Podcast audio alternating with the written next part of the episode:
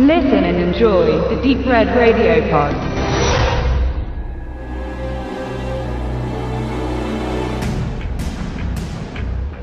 Resurrection heißt Auferstehung. Diese Begrifflichkeit ist häufiger im Genre-Kino anzutreffen, besonders als ergänzender Titel. Beispielsweise bei Alien, Halloween oder jüngste Dragon Ball. Beim zweiten Mechanic mit Jason Statham trifft es im doppelten Sinne zu. Zum einen, da sein Charakter Arthur Bishop am Ende des letzten Films seinen Tod fingiert, untertaucht und nun wieder aus der Versenkung erscheint. Und zum anderen, da Resurrection gefühlt ein sehr spätes Sequel ist. Dabei ist Mechanic der erste gar nicht so alt, gerade mal fünf Jahre. Seit 2011 drehte Statham allerdings zwölf Filme, was diese gefühlte Zeitdehnung unterstützt. Als Basis für die bisherige Mechanic Statham Diologie diente Michael Winners Kalter Hauch von 1972. Hier spielte Charles Bronson die Rolle des Auftragskillers Bishop, der all seine Morde wie Unfälle aussehen lässt. Man hielt sich 2011 noch dicht an die Vorlage und die Söhne der damaligen Produzenten Robert Chartoff und Irvin Winkler, in dem Fall William Chartoff und David Winkler, waren an der Produktion beteiligt, die von Millennium Films geleitet wurde. Dem Label, das hinter vielen anderen Filmen von Jason Statham steht und auch die Expendables hervorbrachte.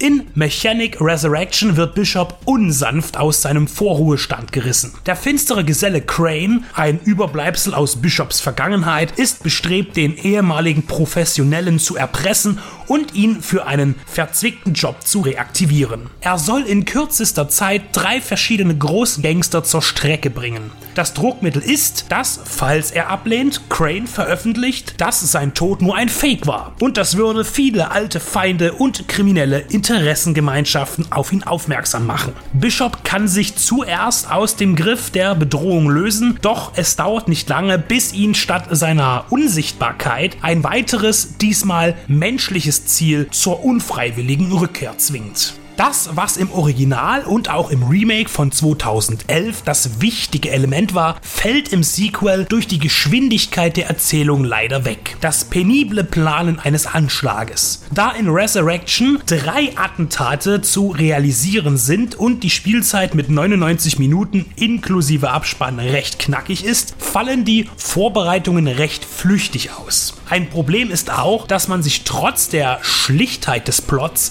immer wieder fragt, woher er in den kurzen Zeitabständen, in denen er von Kontinent zu Kontinent jagt, um die Vorgaben Cranes zu erfüllen, die Zeit findet, sein Equipment zu besorgen. Das nun wirklich sehr speziell ist und nicht gerade bei einem Elektromarkt um die Ecke zu bekommen ist. Laborausrüstungen, spezielle Chemikalien oder exquisite Kletterutensilien. Seine Opfer leben in Thailand, Australien und Bulgarien. Die Kulissen bieten einen schönen Hintergrund, wenngleich so mancher Greenscreen-Schnitt nicht zeitgemäß ausgeführt ist und die Optik teilweise schlichtweg preiswert aussehen lässt. Das gilt auch für die Anwendung der immer wieder leidlich zu betrachtenden Pyro-Effekte aus dem Computer, die an der Action-Glaubwürdigkeit nagen. Dieser CGI-Ersatz ist wie immer schwer hinzunehmen. Die Geschichten der B-Movies, zu denen man Mechanic Resurrection zählen muss, und das ist ja auch kein negativer Punkt, waren früher auch nicht intelligenter. Aber die Effekte waren eben echt. Und das hat viele lächerlich simpel konstruierte Abläufe gerechtfertigt.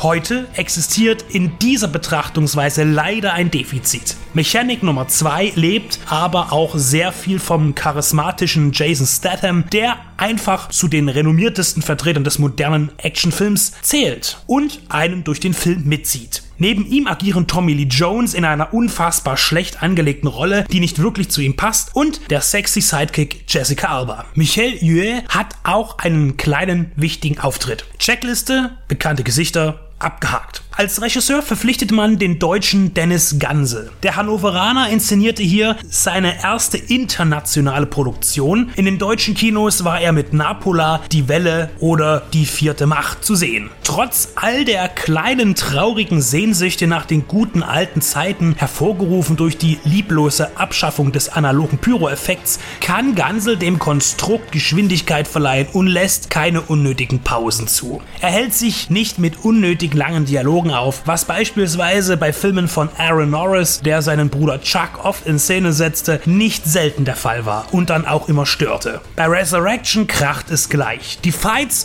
sind gut choreografiert und Statham ist erwartend fit für jeden Auftritt. Es gibt auch einige gute Ideen. Ein Beispiel, das an dieser Stelle nicht weiter verraten werden soll, ist im Finale die Benutzung eines Schlauchbootes zum Angriff bzw. Schutzes. Da macht die Action dann wieder Spaß und der Film wird damit vor einem Verriss gerettet. Mechanic Resurrection ist nicht perfekt, nicht nach den Maßstäben der 80er und 90er Jahre, aber er ist im Vergleich zu aktuellen Produktionen auf dem Budgetniveau ein zugegebenermaßen herausragender Beitrag. Schnell, einfach und laut. out.